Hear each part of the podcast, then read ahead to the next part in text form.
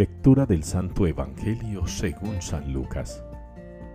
En aquel tiempo Juan, llamando a dos de sus discípulos, los envió al Señor diciendo, ¿Eres tú el que ha de venir o tenemos que esperar a otro? Los hombres se presentaron ante él y le dijeron, Juan el Bautista nos ha mandado a ti para decirte, ¿eres tú el que ha de venir o tenemos que esperar a otro? En aquella hora Jesús curó a muchos de enfermedades, achaques y malos espíritus, y a muchos ciegos les otorgó la vista.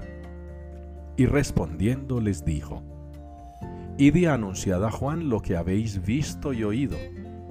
Los ciegos ven, los cojos andan, los leprosos quedan limpios, y los sordos oyen. Los muertos resucitan, los pobres son evangelizados, y bienaventurado el que no se escandalice de mí. Palabra del Señor. Cielos, destilad desde lo alto al justo, las nubes lo derramen. Es la respuesta que nos une hoy en la liturgia al Salmo 84.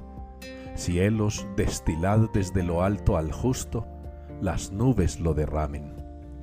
Es una petición muy particular y quizá nos suene extraña, pero pudiéramos traducirla en unas palabras que comprendamos.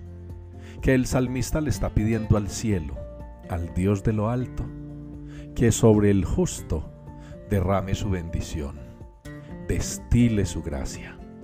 Y ese justo es el Señor, es Jesucristo, el justo del profeta Isaías, el justo del Evangelio, el justo porque hace la voluntad del Padre, obra en justicia, paga a cada uno según sus obras, concede a cada uno según su fe.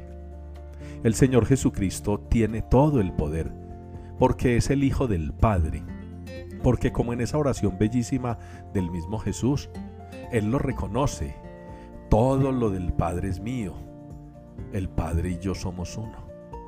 Qué bueno que cada uno de nosotros en este tiempo del Adviento no esté preparando solamente la Navidad como una conmemoración o un aniversario, o como han dicho algunos a veces con chabacanería, el cumpleaños del Señor. No.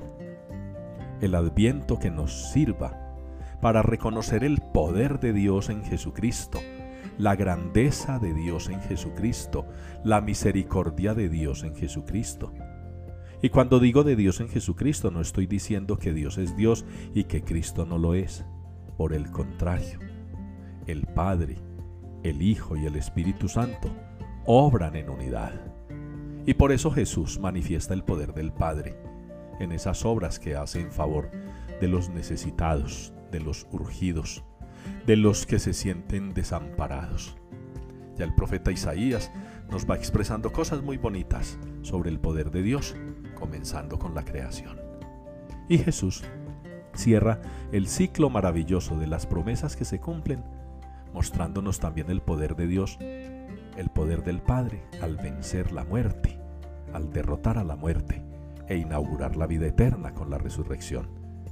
Que los cielos destilen desde lo alto al justo y que las nubes lo derramen, para que a cada uno de nosotros también nos llegue toda esa fuerza, todo ese poder que Jesús tiene para hacer de nuestras vidas algo nuevo.